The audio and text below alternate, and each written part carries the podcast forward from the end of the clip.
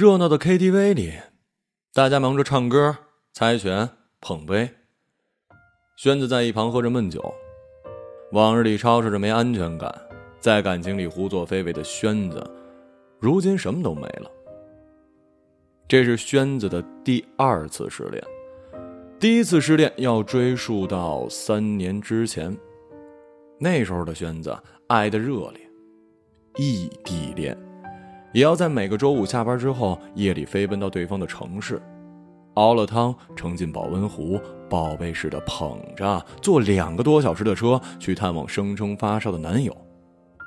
进了门，看到卧床的男友，正想表达心疼，被子里却探出了另一个头。这一路的奔波，汤还是热的，心却凉。轩子把汤一股脑的泼向了床上的狗男女，重重的把门摔上。把屋里的女人惊叫声甩在了身后，逃走。人这种高级但又脆弱的动物，总是用自尊心强迫自己把受伤导致的后遗症伪装成所谓的经验，以此来武装自己，对所有类似敌人的对象保持不信任，防止上当。从那以后，“男人没一个好东西”成了宣子两年单身时光里的口头禅。视爱情如粪土，拒绝所有男人的示好，就连喜欢的韩剧也戒了，说那不过是爱情童话。而现实呢，常常让我们活成了警醒人的寓言故事。直到遇到了大岩，大岩跟宣子是在朋友的生日会上认识的，后来俩人成了朋友，经常一起逛街、吃饭、聊天，渐渐的彼此都有了好感。而捅破窗户纸，又是在一个聚会上。娟子每次喝了酒都很健谈的，那天一高兴喝多了，不小心跟大烟聊起了自己的从前，大骂渣男，边骂边哭。大烟把他抱在怀里，埋头凑近轩子的耳边说：“有我在，以后没人敢欺负你。”轩子抬起脸盯着大眼。那你欺负我怎么办呀？我不会欺负你的。万一呢？没有万一。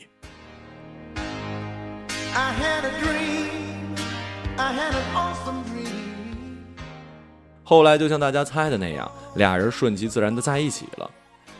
而恋爱之后的轩子，就像是得了被劈腿妄想症的侦探一样。刚在一起的时候，就把大银的微信扫荡了一遍，稍微有点疑点的女性好友，尤其是爱发自拍的，都被宣子删了个干干净净。其中爱发自拍且看起来性取向可疑的男性好友，也都被斩草除根。大银的微博关注有三百多个，宣子愣是把每一个人的主页都看了一遍，首先看相册。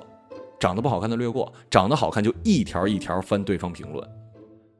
有一次看到大岩评论了一妹子的自拍，立马跳起三丈高，质问对方是谁。大岩打游戏呢，就应付了一句“普通朋友啊”。于是，被敷衍的宣子怒气值飙升，一把按下了大岩电脑的关机键。后来因为这件事儿，老队友们很长一段时间都拒绝带大岩开黑了。清理完山头，就是占山为王。大岩所有的社交软件的头像都被要求换成是两人的合照，微博、朋友圈点开全是跟宣子的秀恩爱。有时候大岩单发宣子的自拍，配文是“媳妇儿真美”，就会有人带头评论：“宣子，赶紧把手机还大岩哈。”其他共同好友看到也都跟着复制粘贴，整整齐齐，评论码一溜。但凡是聚会应酬，只要太晚没散场，大岩就会收到宣子的夺命扣，催丫回家。而大岩呢，总是在电话这头笑得一脸温柔，耐心的说：“媳妇儿乖啊，媳妇儿乖，我马上就回了。”挂了电话，如果有多事的人凑过来问：“这样你不烦呐？要是我媳妇儿这样，我他妈早翻脸了。”大岩就能到后脑勺。盯着亮着的手机屏幕里宣子的照片，笑笑说：“ 不会啊，我媳妇儿就是在乎我，为什么烦啊？一句话堵得挑拨离间的人一脸尴尬。交往第三个月的时候，大岩把宣子接到了家里一起来住。搬进去的第二天，大岩加班，轩子以没人帮忙打扫卫生为借口，把我叫去了他家。一进门，看到整洁的房子和轩子手里的放大镜，就知道这家伙又要开始作了。哎，你发什么神经啊？我没好气的躺在沙发，冲他翻了一白眼。轩子把放大镜朝我扔过来。赶快帮我找找角落里有没有女人的头发。我一手接住放大镜，搁在茶几上，抓起遥控器，打开电视看了起来。你自己玩吧，我给你加油啊！加油，加油，加油！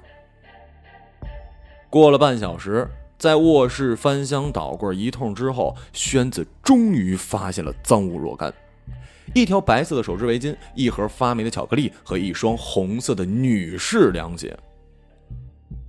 看到轩子阴沉着脸，我赶紧从沙发上弹起来。哎，你别激动啊，先听大爷解释。小九，你帮我搬家吧，我要分手。轩子眼里闪着泪花，一屁股坐在了地上。我赶紧拿起手机发微信给大岩：“快回家，急！”大爷秒回一好。大岩公司呢，离家不远，十五分钟之后到家。宣子依然石像一般坐在地上，看到大岩回来，又开始抽泣。大岩皱着眉头，疑惑的看向我，一脸怎么了的表情。我抬下巴指了指地上的赃物，大岩心领神会：“媳妇儿，你别哭，你听我解释，这围巾和鞋都是我妈落这儿的。”大岩说着，试图把地上的轩子拽起来。轩子一脚踢向旁边的盒子。那这根巧克力你怎么解释啊？大岩弯腰捡起盒子，我屏住呼吸，继续僵硬的坐在沙发上。大岩缓缓的打开盒子，里面的巧克力已经发霉，能明显看出来是手工做的，上面用彩虹色的巧克力写了大岩的名字，还涂了乱七八糟的桃心儿。大岩面无表情，找准垃圾桶，一股脑扔了进去。大言说：“巧克力呢，的确是前任送的，但只是忘了扔，没别的意思。”放屁！你就是忘不掉，坏了都舍不得扔。两人拉锯战似的争论了几个来回，我在一边也不知道说谁好，也不知道帮谁，觉得尴尬，于是我就找借口溜了。听说后来呢，俩人冷战了三天，迎来了事情的转机。是第四天，大岩他妈去探望小两口。老太太一进门，大岩赶紧接过大包小包土特产，轩子也动身去鞋柜取拖鞋，拿了一双崭新的送到老太太面前。老太太正乐呵呵的准备接，看到了一旁红色的旧凉鞋，拿起来穿上，对轩子笑了笑：“ 糟蹋新的干嘛呀？我这双旧的不在这儿呢吗？”宣子用余光瞄到大岩，咧着嘴笑，脸上的表情分明在说：“你看，我没骗你吧？”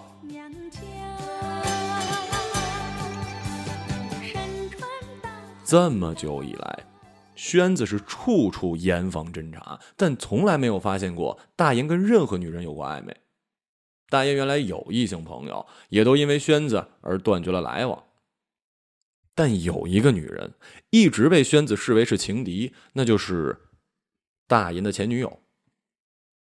大银跟前任谈了三年多，曾经已经谈到了谈婚论嫁的地步，情侣之间该经历的都经历了。后来因为女方出国读书，就把大银给甩了。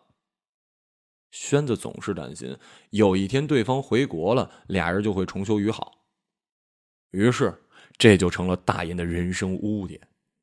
毕竟三年前自己心爱的人枕边探出的脑袋，也是称之为前任的存在。在刚喜欢上宣子的时候，大岩就自觉的把所有关于前任的东西都给删了，什么手机相册呀、QQ 空间呐、朋友圈啊、微博呀，一个都不能留。有一次，轩子吵着要看大岩前任的照片，大岩也是缺心眼儿，你知道吗？真找了照片给轩子看。宣子一看不得了啊，这前任竟然如此之美，气不打一处来，于是大爷又被扣上对前任念念不忘的帽子。你还存着前任照片，不是念念不忘是什么呀？我没存，我是从他人人网上找的。你你还记得对方网名呢？人人网实名制啊，岂能分个手就可以把别人名字给忘了呀？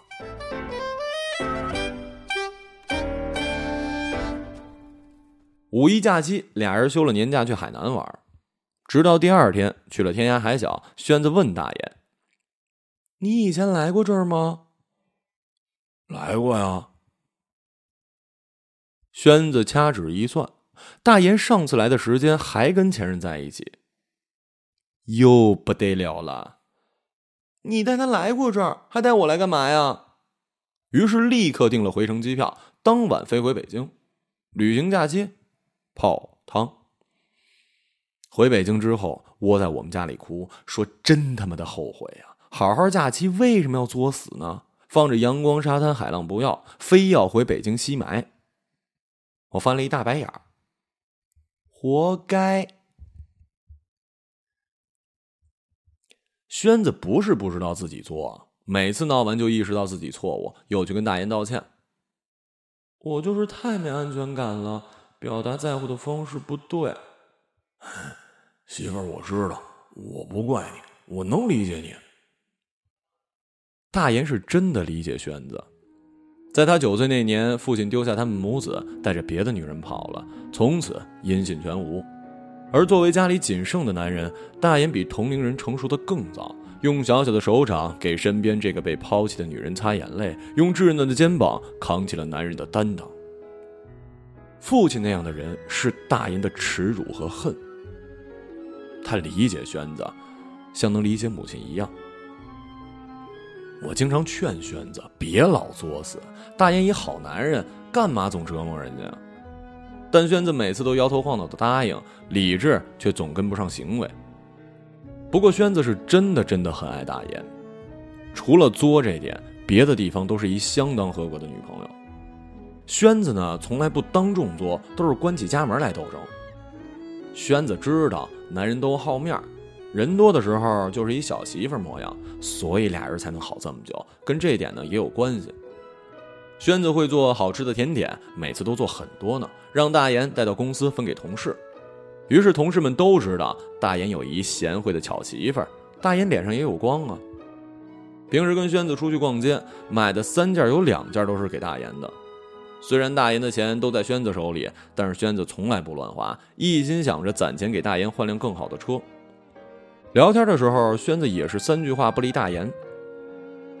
好在日子一天一天过去。轩子的安全感呢，也总算是一点一点坚固起来。俩人闹别扭的时候少了，自然情感也就平稳了。但是，平静的日子并没有持续太久。随着大言的事业蒸蒸日上，跟轩子的感情又开始变得紧张了。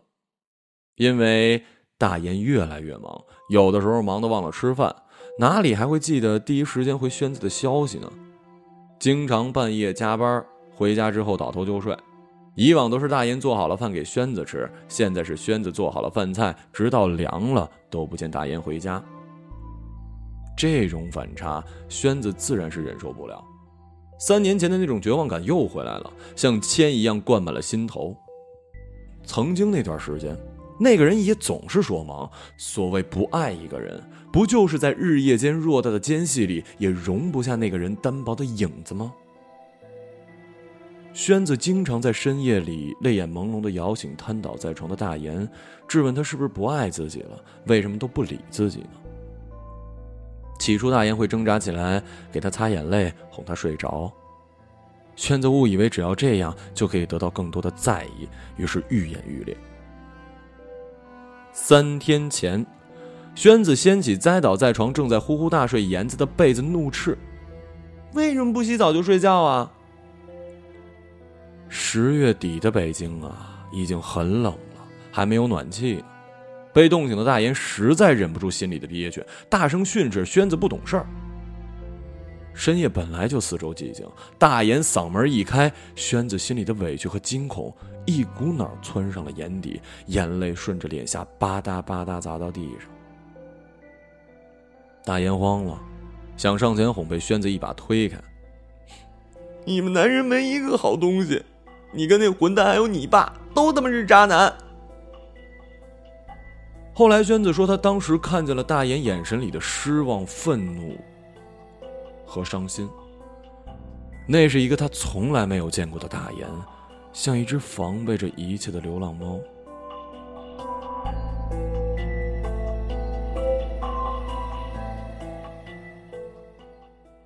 然后，大岩穿上衣服，离开了家。这三天里，谁都没有能联系上他。KTV 里响起了后来。轩子把杯子里的酒一饮而尽，抢过麦克风唱了起来。后来，我总算学会了如何去爱。可惜你早已远去，消失在人海。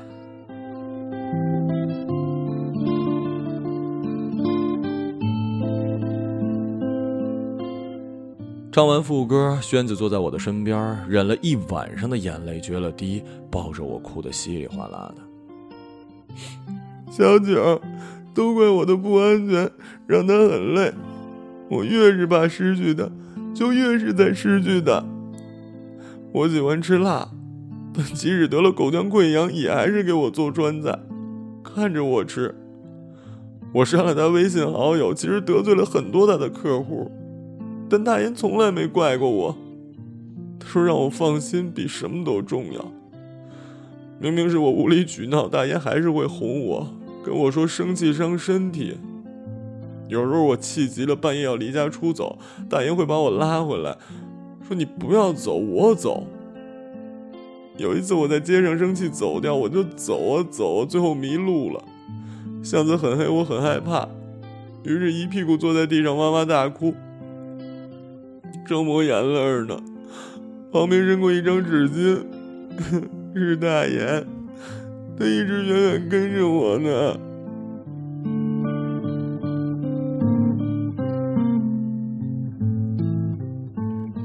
说着说着，宣子泣不成声。我拍着他的背，任由他的眼泪蹭到我的衣服上。宣子喝多了，开启了话痨的模式，趴在我的肩头继续呢喃着：“我爱吃醋。”我小心眼儿，因为我太在意他了呀。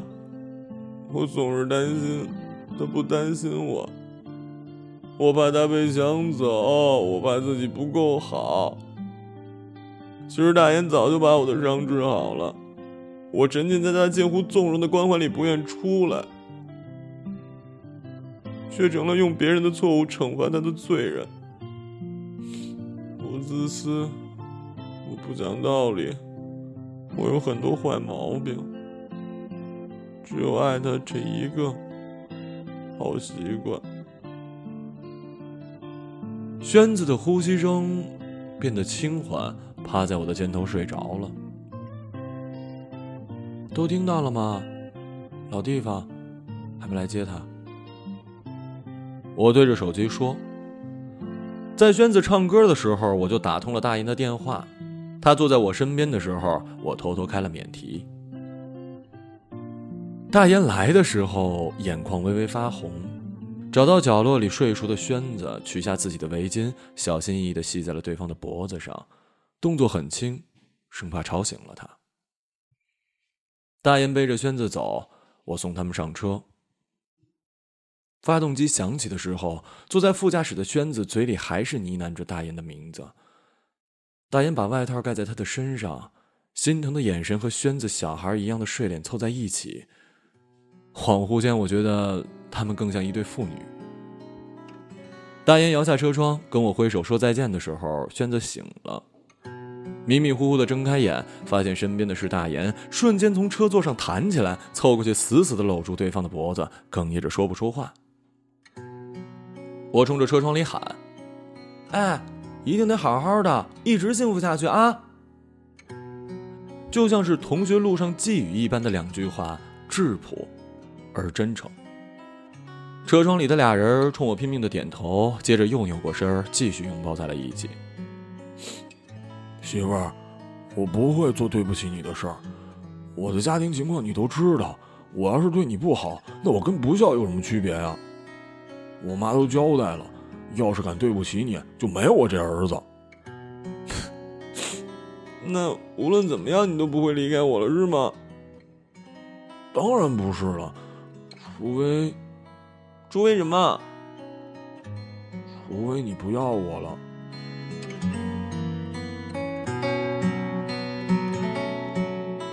你们俩在这演情深深雨蒙蒙啊，秀恩爱，滚回家秀去啊！我假装生气，做了一呕吐的表情。太妍转头冲我咧嘴一笑，然后踩下了油门。